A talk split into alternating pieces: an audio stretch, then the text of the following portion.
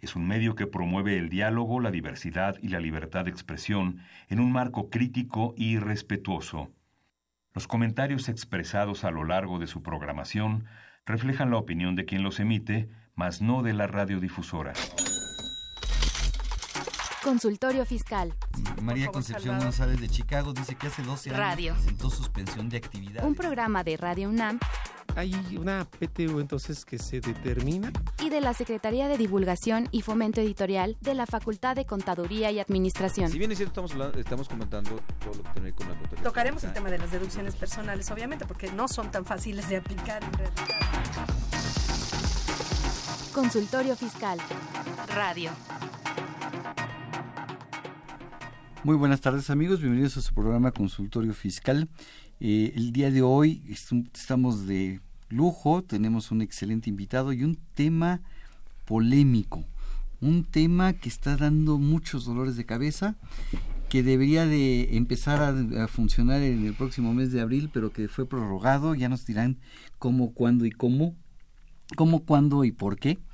Y para tocar el tema de comprobante fiscal digital por Internet, específicamente complementos de pago, es- nos acompaña en cabina el contador público eh, certificado y, pro- y profesional certificado en fiscal, alguien muy conocido y querido por todos nuestros radioescuchas, don Baltasar Federino Paredes. Baltasar, gracias por estar con nosotros el día de hoy. Salvador, sabes que es un placer estar aquí con ustedes, con mi UNAM y ¿Con tu la UNAM? opositiva, eh, con mi Radio UNAM, con el que estuve 14 años, y realmente, bueno, pues es mucha satisfacción el que esté otra vez aquí frente a los micrófonos. Claro, y para nosotros es un gusto que nos acompañes. Quiero recordarles a nuestros amigos que el programa es el programa en vivo, que nos pueden llamar y hacernos preguntas sobre el tema que vamos a estar tratando. El teléfono en cabina es el 55 36 89 89 o bien el 01800 505 26 88. Quisiera también recordarles, emite en vivo por Twitter en la dirección de arroba con su fiscal. Y antes de empezar el programa y antes de empezar a, a divertirnos, Balta, con, esto, con este tema, ¿qué te parece si vamos a escuchar nuestras cápsulas de info fiscal y cuentas claras? Consultorio Fiscal. Radio. Info fiscal. 6 de marzo, el Servicio de Administración Tributaria, SAT, publica el extracto de prórroga del título de concesión para administrar las devoluciones del IVA a los extranjeros con calidad de turistas que retornen a su país por vía aérea o marítima y que les haya sido trasladado en la adquisición de mercancías. El SAT, mediante comunicado de prensa, informa que, como parte de los trabajos que se realizan hacia la aduana del siglo XXI, dio inicio en Tijuana el nuevo modelo de atención aduanera. El SAT, a través de comunicado de prensa, reporta que durante enero de 2018 los ingresos tributarios alcanzaron una recaudación de 298.426 millones de pesos, monto superior en 12.8% respecto de lo establecido en la Ley de Ingresos de la Federación.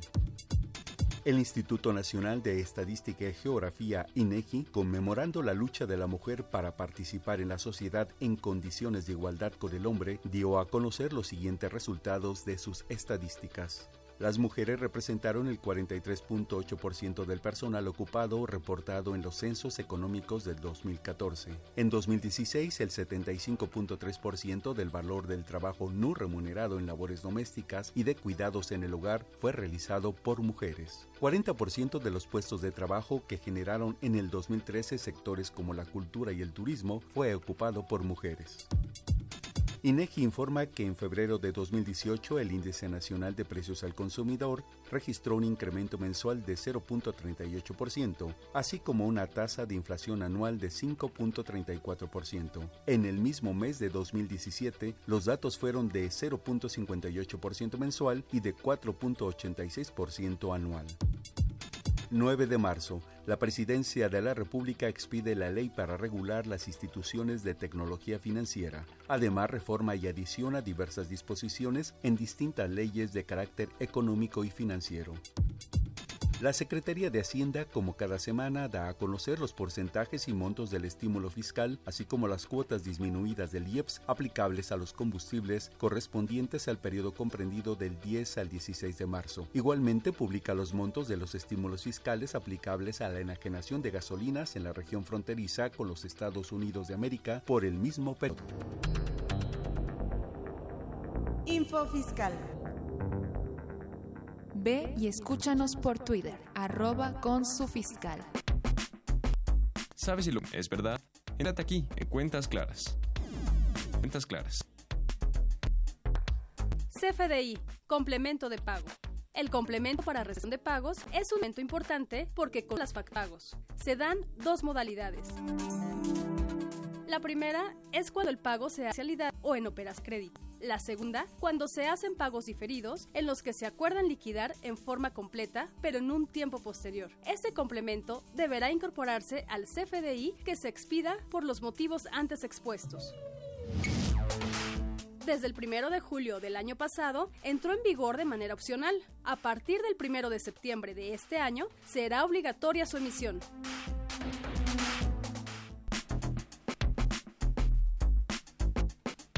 Cuentas claras.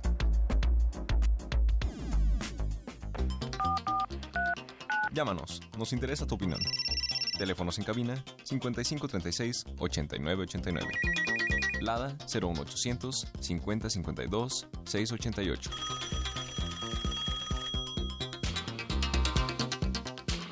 Bien, recuerden amigos que nos pueden escuchar y ver en directo por Twitter en arroba con su fiscal. Pero tengo que presumir algo, tengo una primicia para todos nuestros amigos radioescuchas.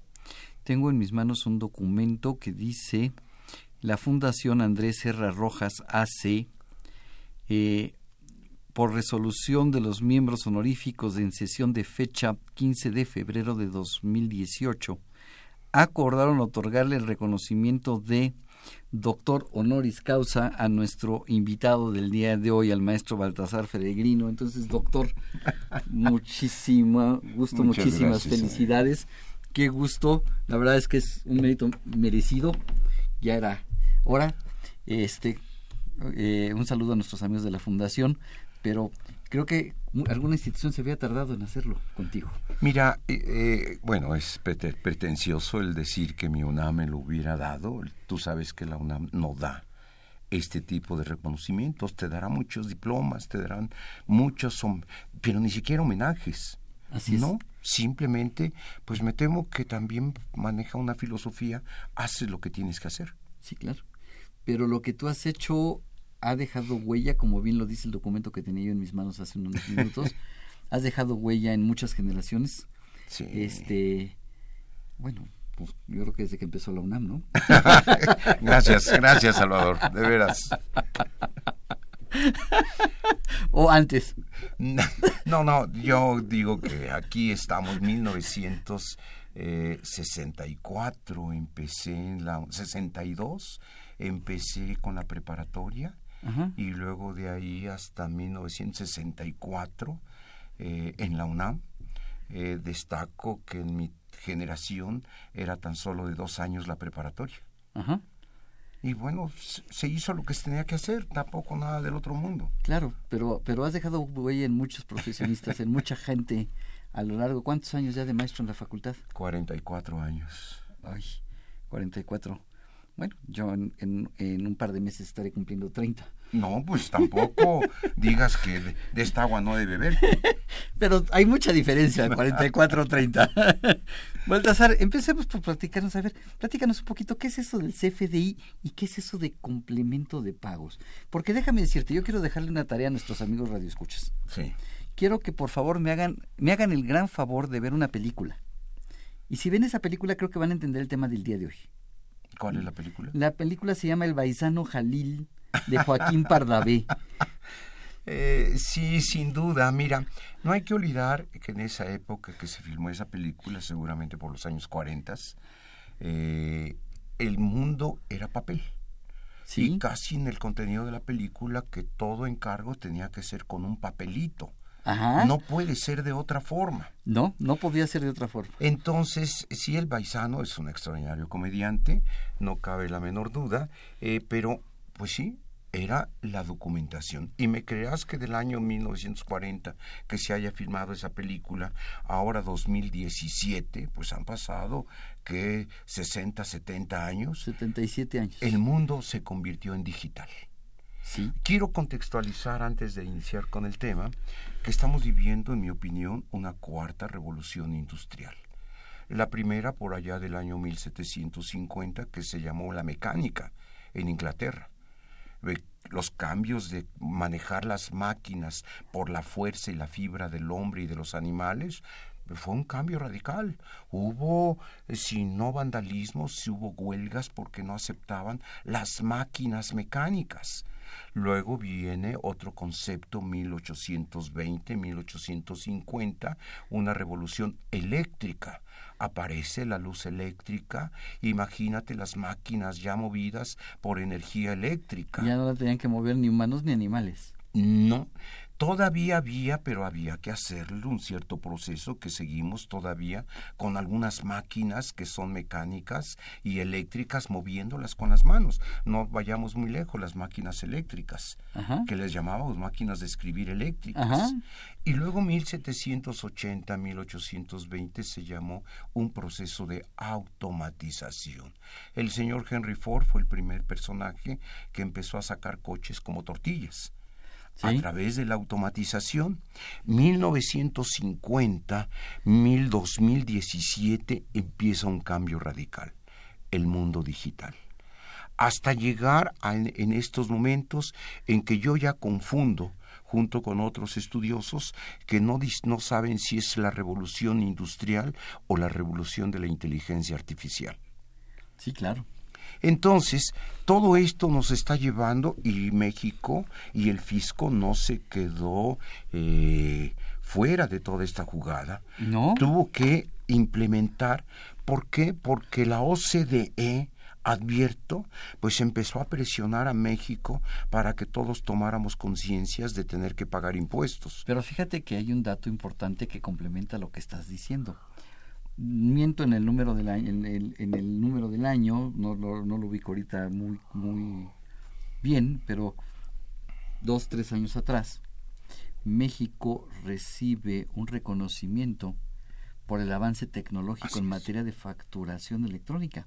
De hecho, somos el país punta de lanza. Es correcto. Es más, eh, ya rebasamos en un momento, ha dado a Chile, a Israel, que eran las cabezas de, de lanza. Hoy te platico que circunstancialmente fui a dar una plática al sur de los Estados Unidos porque dicen que dicen que por allá en California ya quieren implementar también los FDI versión 3.3. Entonces, todo esto nos está llevando...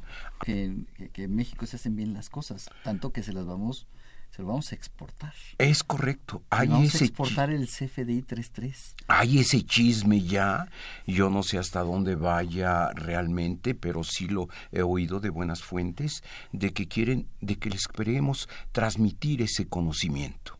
Y el CFDI versión 3.3 que ya están dando al 100%, bueno, pues va de la mano, pero hoy tengo que platicarte algo triste Déjame contarte que el día de ayer yo me enteré de la muerte del señor Stefan Zweig, que era un puntero de la ciencia física, un estudioso de la física, tal vez muchos de sus conceptos yo no los comprendía, pero este fue un coautor de todo el estudio de los hoyos negros en el espacio. Pero además fíjate que este hombre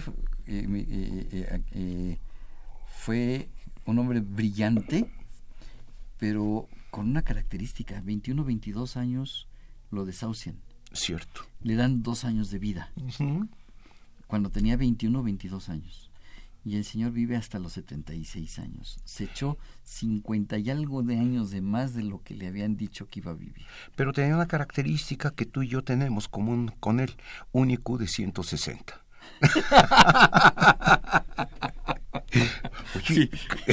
desde el punto... Entender el, el, el CFDI 33 Yo creo que necesitas eso, este Salvador, para entender. Amigos, no se sientan mal para poder entender toda esta versión del CFDI 3.3 y los complementos de pago y la nómina 1.2. Necesitas, yo creo que al menos de un IQ de 150, 160 para entender todo esto. Sí, no, es que no está fácil de entender. No. Pero a ver, platícame un poquito, ¿qué es eso de los complementos de pago?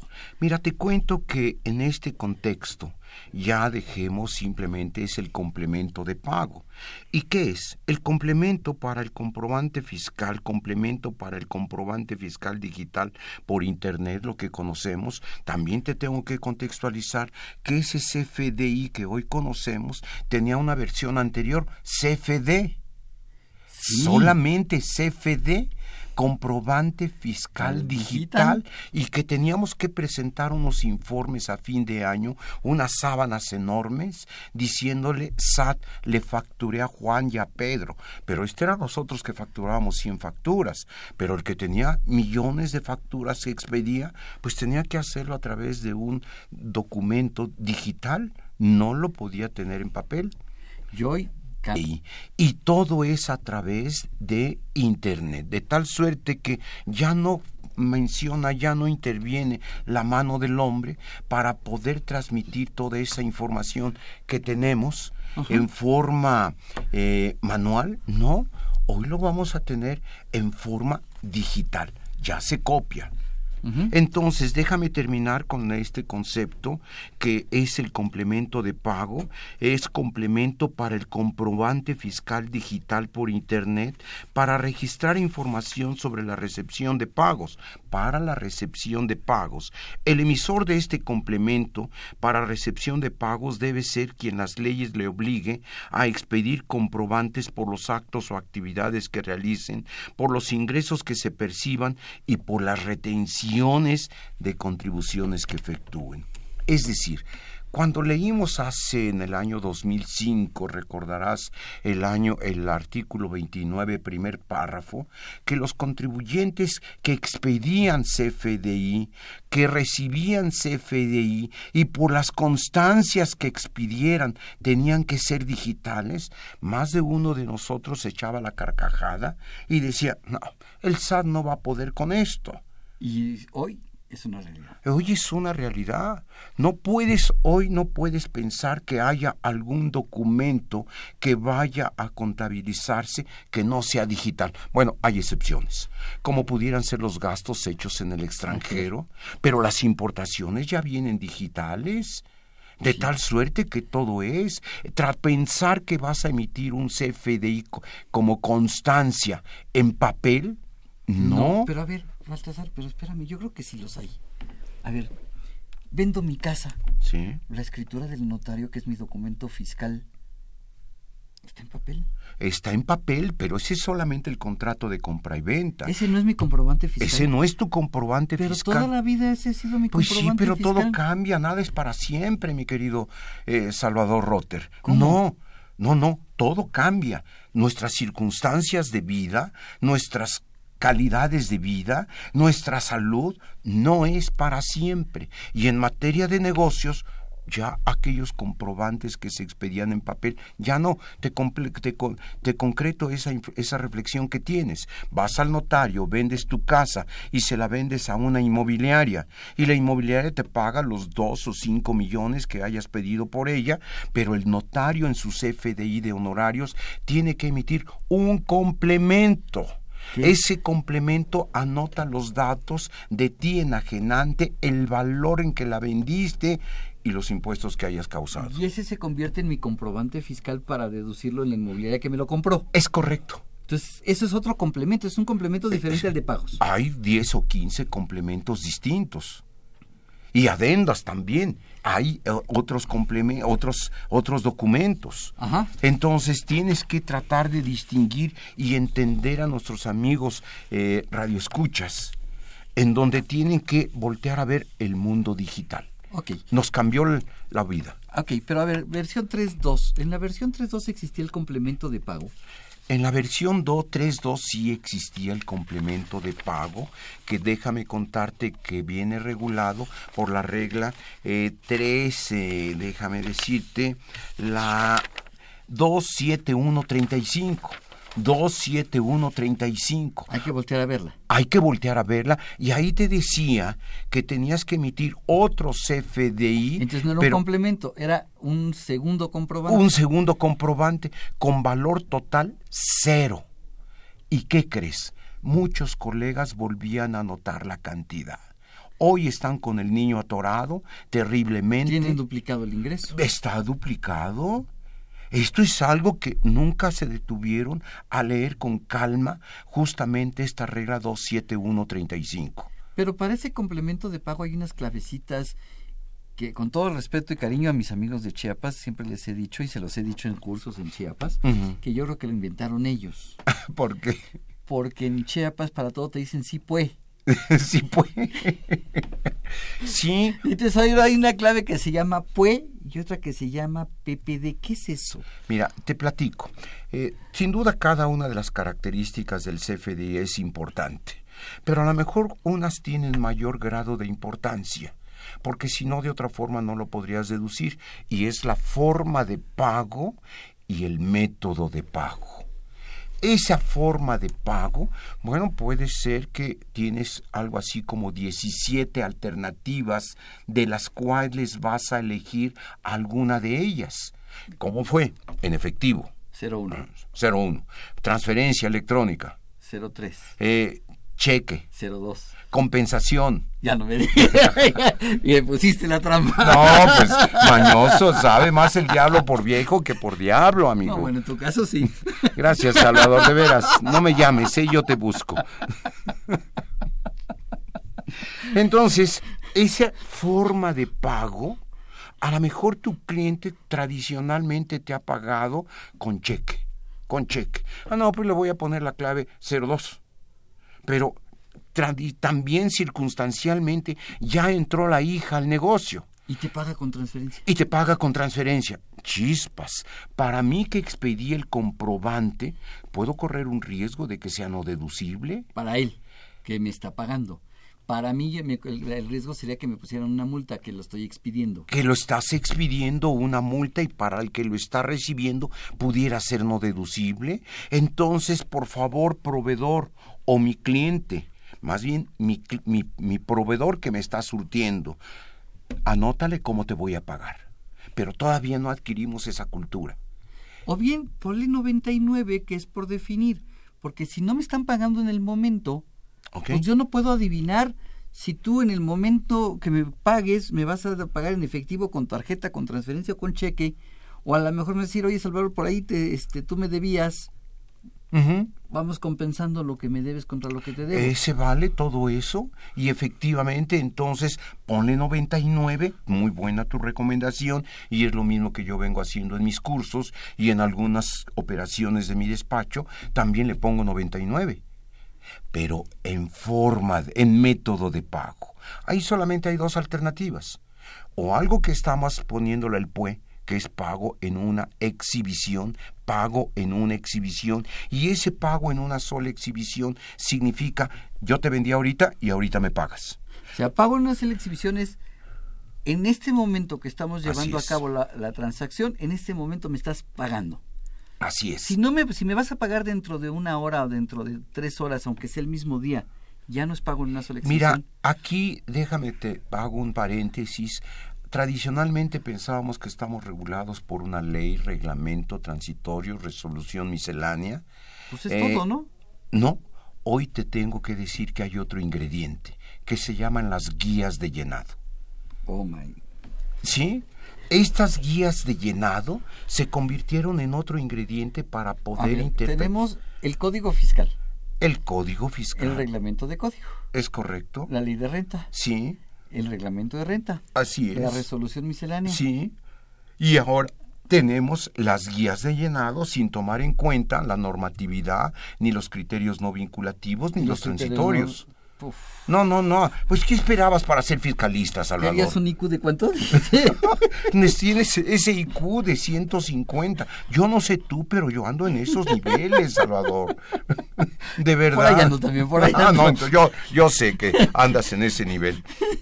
Entonces, hablábamos de la forma de pago. Y la forma de pago, ya te decía, ok, ponga, pongámosle 99 si no tengo claro cómo me vas a pagar. Pero ahora, método de pago.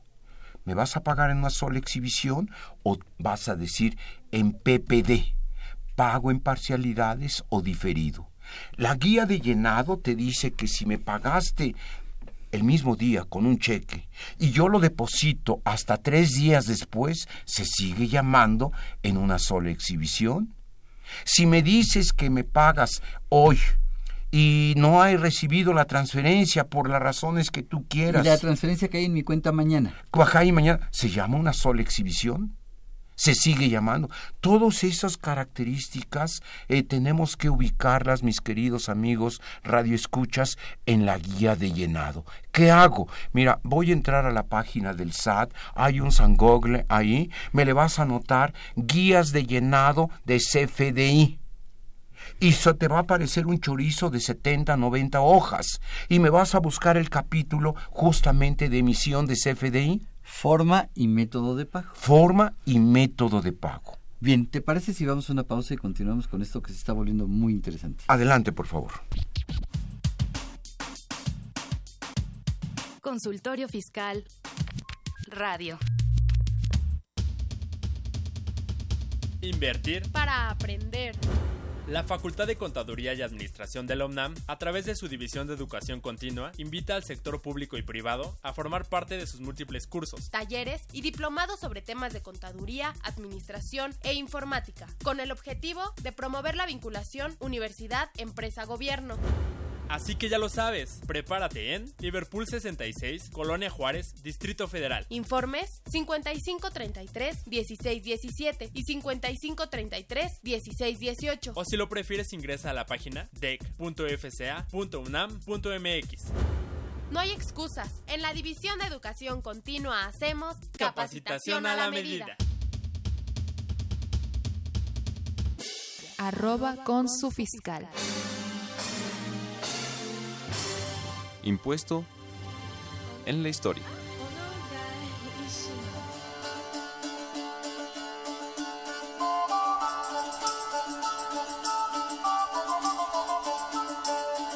Se cuenta en los mitos medievales ingleses que hubo una viuda anglosajona, Persia y señor de Coventry. Se llamaba Lady Godiva, cuyo significado es regalo de Dios. Quien le pidió a su ambicioso marido que rebajara los excesivos impuestos que oprimían a sus vasallos.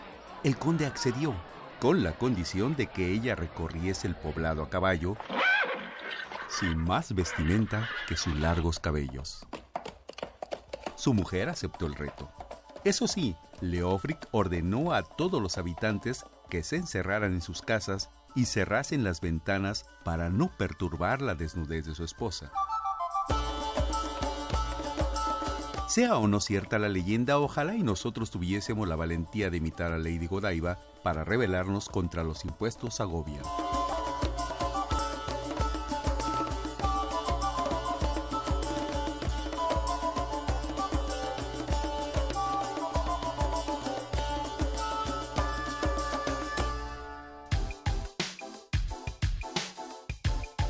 Impuesto en la historia.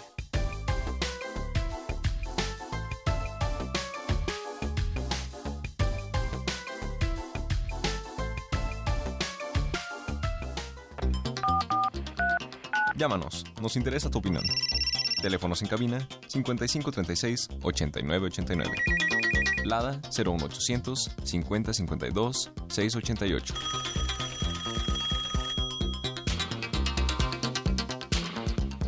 Tenemos varias preguntas de nuestros amigos radioescuchas.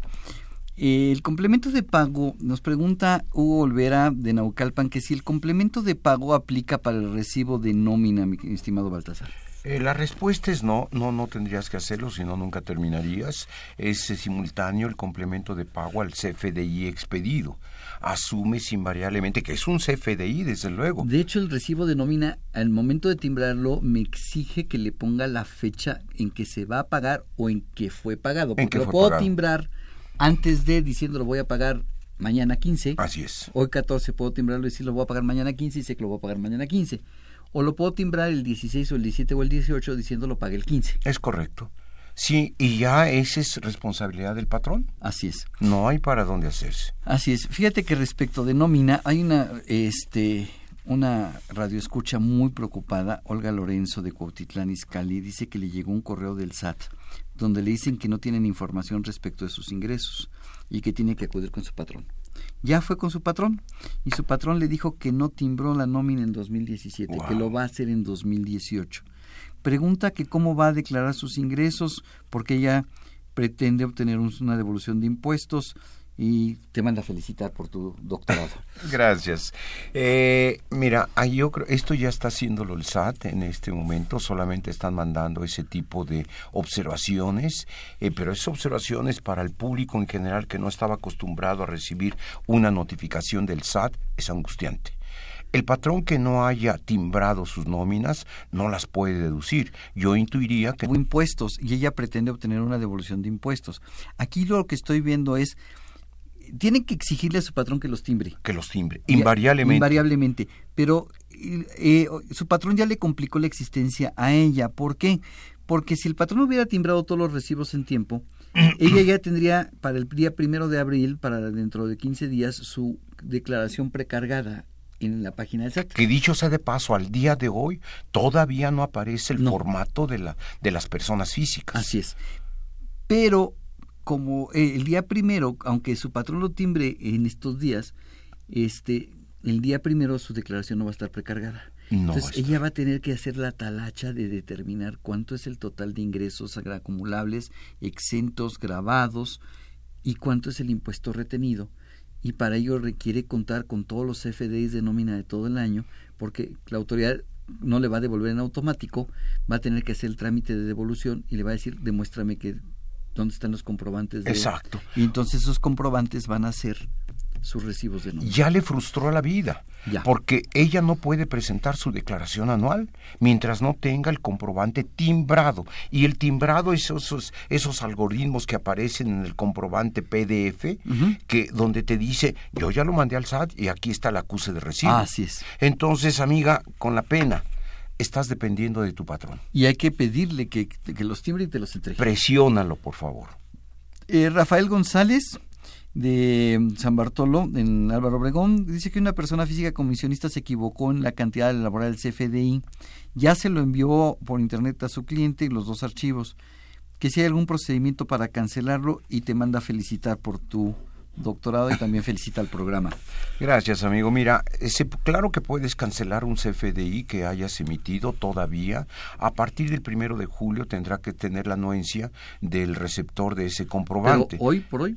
Hoy por hoy puedes cancelarlo todavía mientras no me presentes la declaración anual. Claro. Entonces, hazlo, por favor. Confío que no hayas presentado un complemento de pago porque entonces sí sería... aquí tenemos una pregunta al respecto, fíjate, qué bueno que lo tocas. solito me puse el, la soga al cuello, ¿verdad? Solito caes, solito caes. Eh, Beatriz García de Cuauhtémoc me dice que tiene que cancelar un CFDI de diciembre, versión 3.3, eh, que fue en pagos diferidos. Eh, que si al, si al cancelarlo debe cancelar también el, el, el, el complemento de pago este y la cancelación la va a hacer ahorita en marzo que sí que cómo debe hacer cómo lo debe reconocer en su contabilidad y cómo debe cancelar si ya hay un complemento de pago. Mira yo confío primero que hayas hecho aplicado lo que decía la regla 27135 ahí te dice que en estricto sentido no puedes cancelarlo. Si ya recibió pago ya, no, mi amiga. En todo caso salvo que haya sido en el RFC si te equivocaste en el RFC, bueno, ya tienes que hacerlo. Pero eso fue hecho con la versión 3.2. No, su recibo lo timbró con 3.3. 3.3, entonces sí puede. Sí, siempre y cuando no haya emitido un CFDI de pago. De pago, correcto. O el error por el que lo tiene que cancelar sea que el RFC sea incorrecto. Pero léete, amiga, por favor, la regla 27135. Así es. Y, vas a tener ahí Y que al cancelarlo, ¿cómo lo debe reconocer en su contabilidad? Pues simple y sencillamente eh, con el nuevo CFDI de pago, el nuevo CFDI que emita tiene un nuevo folio fiscal, lo que hace es hacer una referencia al anterior. Al anterior. Y sin valores, ya Em- no valores, ya no pongo montos porque el anterior fue el que... Es que digas, este comprobante sustituye al folio número tal, Ajá. y entonces ya no lo acumulas en tus papeles de trabajo en este mes de marzo. Pero tampoco lo puedo meter en mi contabilidad registrando otra vez un ingreso. No lo debes de hacer, Entonces porque- yo metería una póliza contable igualita a la póliza con la que registré, nada más asentando en la póliza en algún lado que sustituya al folio fiscal tal Sí. y los cargos de abonos por valor cero. Eh, hija, como te das cuenta, no necesariamente vamos a coincidir todos los fiscalistas. Así es. Y cuando te encuentres en esa circunstancia, ¿qué es lo que tienes que hacer? Una consulta al SAT. Esas consultas las tienes en tu buzón tributario, que dicho sea de paso casi no se utilizan. Así es. Pero la está haciendo el contribuyente. Así es. Dime, SAT, ¿qué tengo que hacer? Tengo estas y otra, esta otra alternativa. Dime qué voy a hacer. Tenemos una llamada muy interesante. A ver, cuéntame. Eh, Josefina Cruz, se dedica al hogar, Oh, ya. que este, ella no tiene nada que ver con contabilidad, con impuestos, con el SAT, pero dice que la plática está muy interesante y habla para felicitarte. Ay, muchas gracias. Josefina Cruz. Josefina, muchas gracias, amiga. Mira, ya son los años y te dedicas a la enseñanza. Mi pensamiento con respecto al conocimiento es que eh, es muy parecido al estiércol. Si lo acumulas, apesta, pero si lo distribuyes, abona. Y es lo que hacemos Los que damos los que clase. damos clase. Sí. eso implica y te encuentras con algunos alumnos reticentes y a pesar de ello seguimos transmitiendo el conocimiento. Claro. Juan Vidal de la Ciudad de México pregunta que si el patrón tiene obligación de expedir una constancia de retención. Te cuento eh, que ya no está obligado. En el artículo noveno transitorio del año 2014, fracción décima para ser puntuales, te dice que solamente se elaboraron eh, declaraciones informativas hasta 2016 y las y ya a partir del 2017 ni hay constancia ni hay declaración informativa de sueldos y salarios. Él tiene sus constancias. Si su patrón le fue timbrando semana a semana o quincena a quincena Ahí sus, la tiene. sus FDIs, esos las, eh, eh, los 24 o los 52 comprobantes de Así nómina es. son su constancia. Me va a Entonces- decir él, qué flojera, tengo que sumar, ponerme a sumar todos los ingresos. No, si su patrón lo hizo en tiempo, el SAT lo va a hacer por él. lo va a hacer y te lo va a promo- te lo va a anotar en tu formato. ¿Con qué tienes que entrar? Con tu RFC y con tu contraseña. Vas a entrar a la página de información, vas a buscar mi declaración que ahorita está en primera línea, que por cierto se modificaron también la plataforma para pagos provisionales. No está funcionando, SAT, por favor. Estamos Ya- a unos días. ¿Eh? Y estamos a unos días. Dos días. Dos Dos, días y ya no funciona. Así es. ¿Qué pasó, SAT, con todas estas observaciones? Pero también no me has publicado, no has subido a la red efectivamente las declaraciones de nosotros, las personas físicas. Lo que pasa es que supongo que no las quieres subir para que no las presentes, porque lo que la política es que las presentes a partir del día primero de abril. ¿Habrá alguna razón financiera? No, pero simple y sencillamente la, la- la fecha de presentación de declaración anual de personas morales es desde el primero de enero hasta el 31 de marzo y personas físicas es abril. Sí, pero siempre en resolución miscelánea te viene diciendo que la puedes presentar, Presentar desde febrero. Así es. Entonces, ¿por qué no la puedo presentar? No está subida todavía. Ay, Chihuahua, el SAT, de verdad.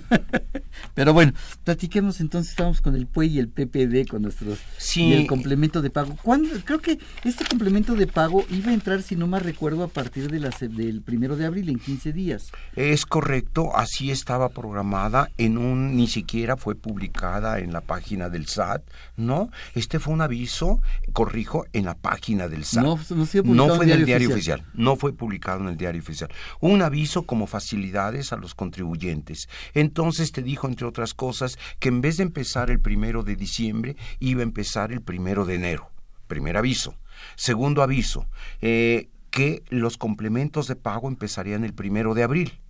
Pero ¿qué pasó concretamente con eso? Nos publica el 28 de febrero en la primera modificación a la resolución miscelánea, en la última hoja, en un artículo séptimo transitorio, en, dos líneas. en dos líneas. Pues nadie la encontraba. Sí que justamente se difería hasta el primero de septiembre.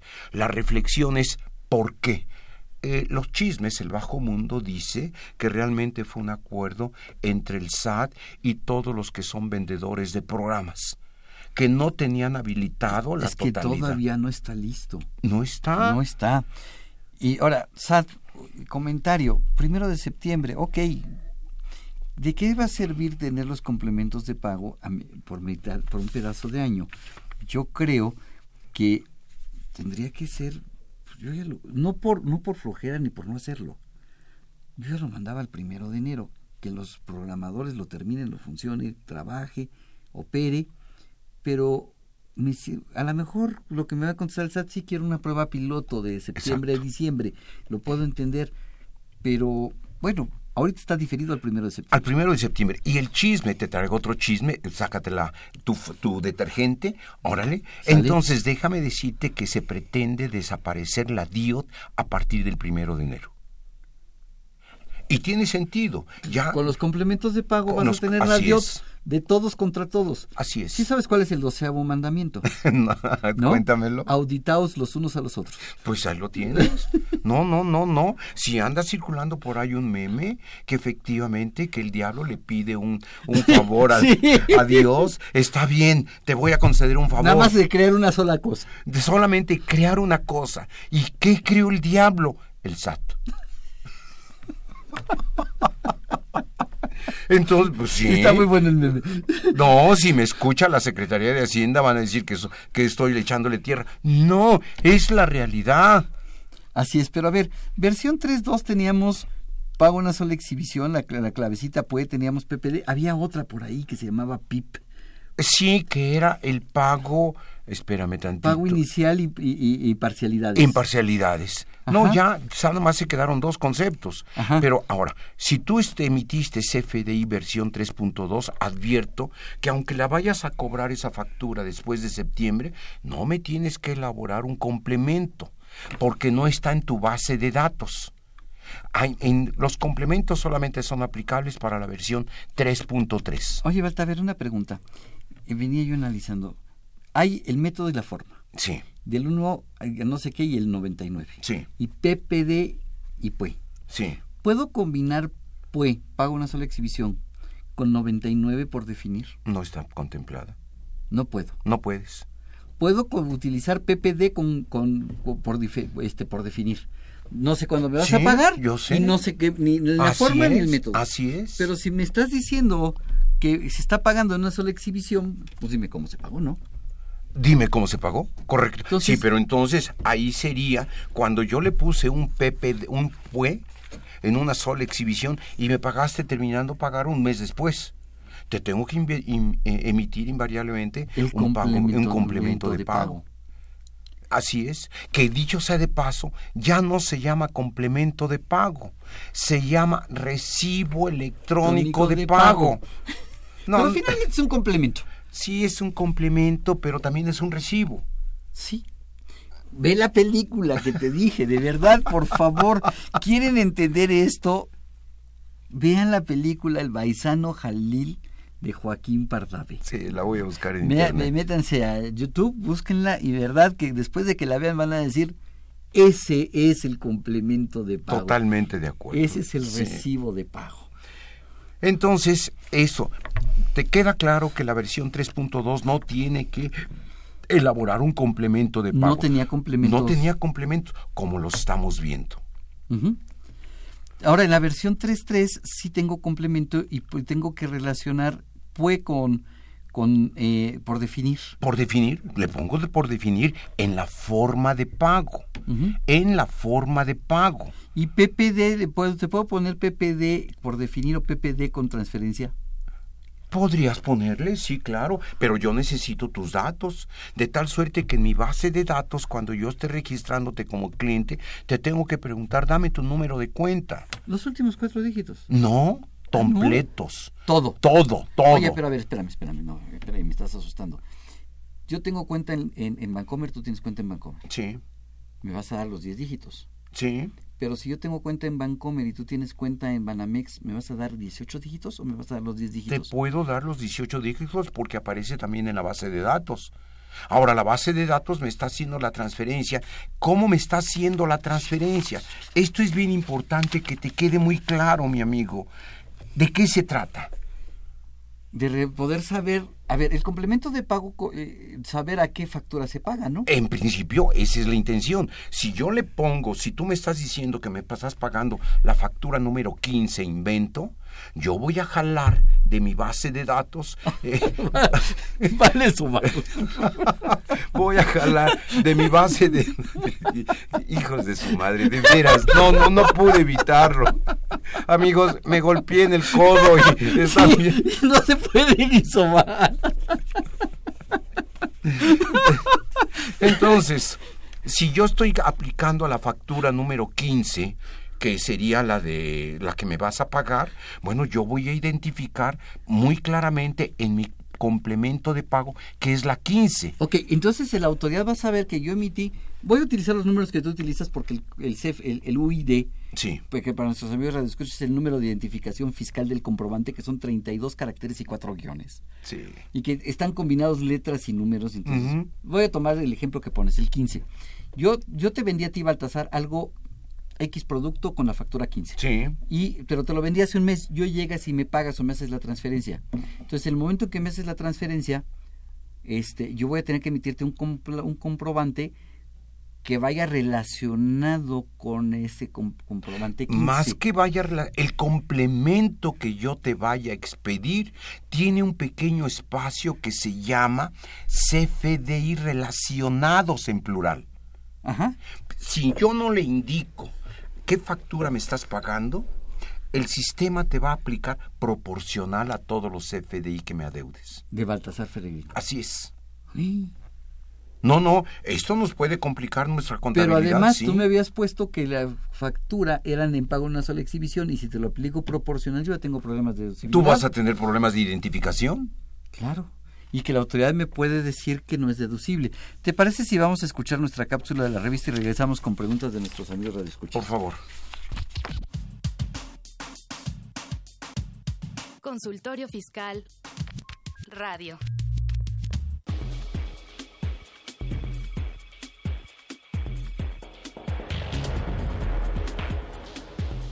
En esta nueva edición, la 685, Consultorio Fiscal, como siempre, aborda interesantes artículos de corte jurídico, laboral, contable, financiero y fiscal.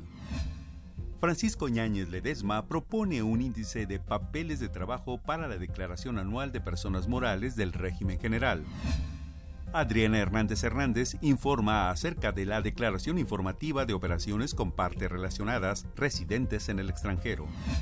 José Alfredo Zaragoza Buendía sintetiza los principales cambios a la primera versión anticipada de la resolución de modificaciones a la resolución miscelánea fiscal para 2018. Walter Carlos López Morales analiza la jurisprudencia estímulo de IEPS de diésel para consumo final en actividades agropecuarias o silvícolas es equitativo. Estos y otros temas de gran interés se presentan en el número 685 de Consultorio Fiscal. Suscripciones a los teléfonos 5616-1355 y 5616-7755. También a través de la tienda electrónica publishing.fca.unam.mx o en la página electrónica de esta revista consultoriofiscal.unam.mx.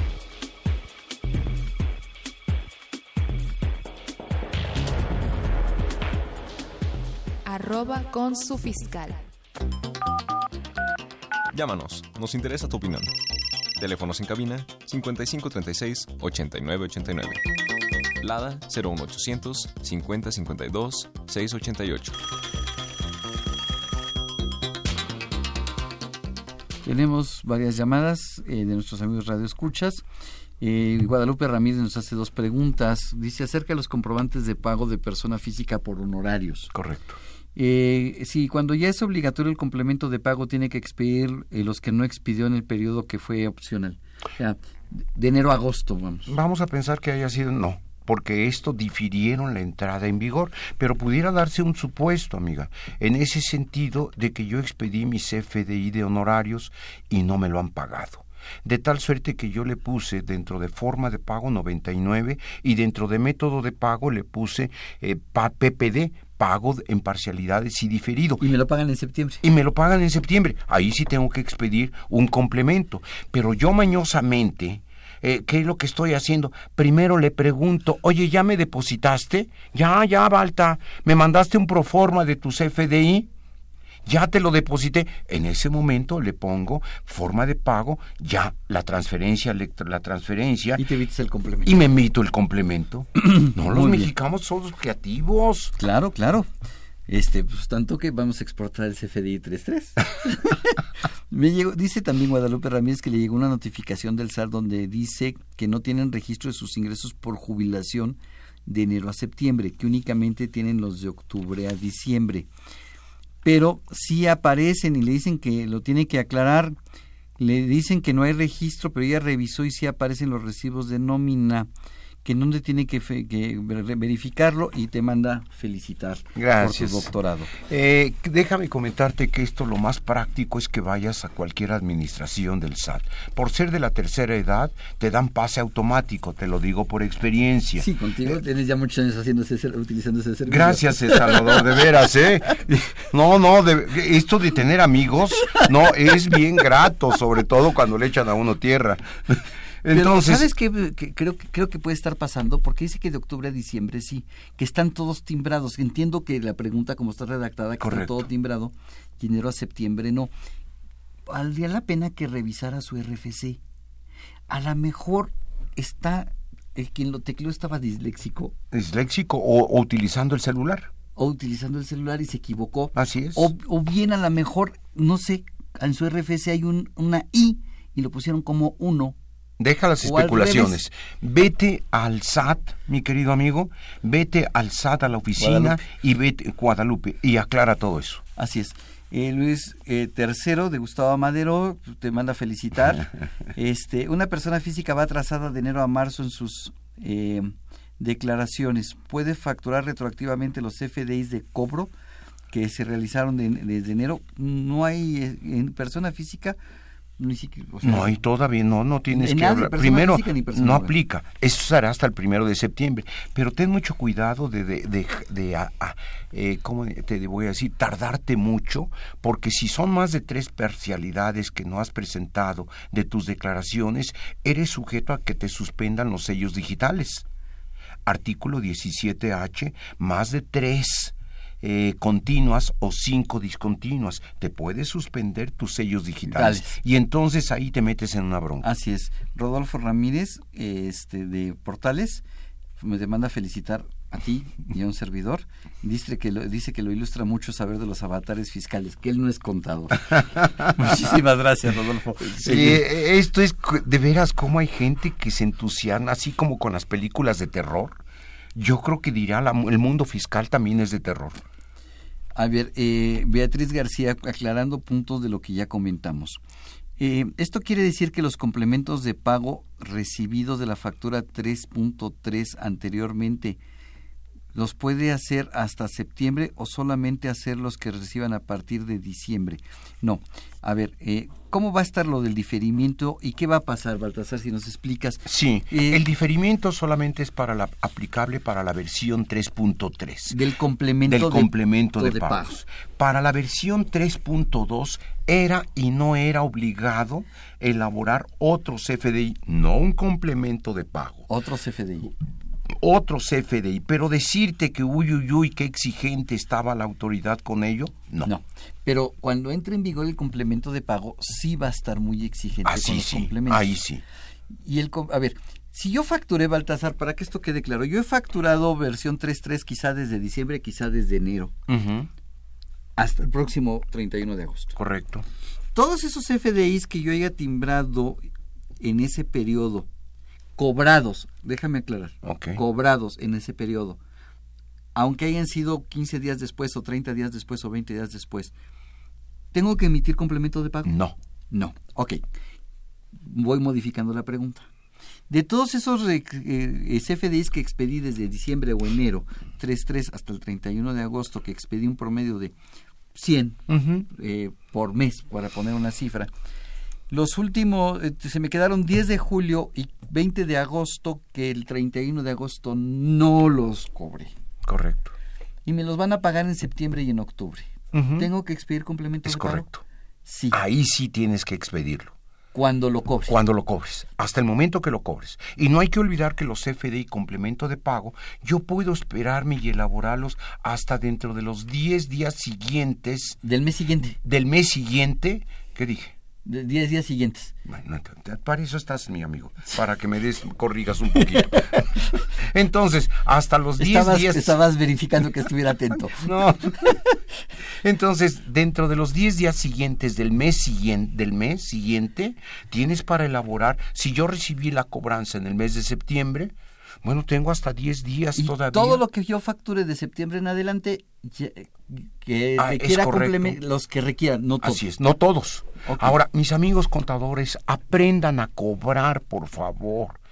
Porque esto es, no, contadores, que esta es tu chamba. No, no, pero este es otro servicio que te voy a ofrecer. Claro, claro. Así es. Un último comentario, Baltasar, porque se nos está acabando el tiempo. Mira, efectivamente, ¿qué más esperamos de la parte de la autoridad? Ya tiene todos los ingredientes para mandarlos una propuesta de un pago provisional de ISR. De IVA y de IVA, ya con estos complementos de retenciones. Y por último, no puedo dejar de seguir insistiendo que las constancias que vayamos a expedir no son en papel. Papel ya no sirve para nada. No, el papel ya quedó en el pasado. Así es. Bien, Baltasar, muchísimas gracias por estar el día de hoy. hombre, con todo gusto, amigo. Muchísimas gracias. Fue un placer, como siempre, y como siempre me divierto muchísimo contigo y aprendo, sigo aprendiendo. Los, eh, los, invitamos a que nos sintonicen en este programa la siguiente semana para seguir platicando el tema CFDI de complemento de pagos en su segunda parte.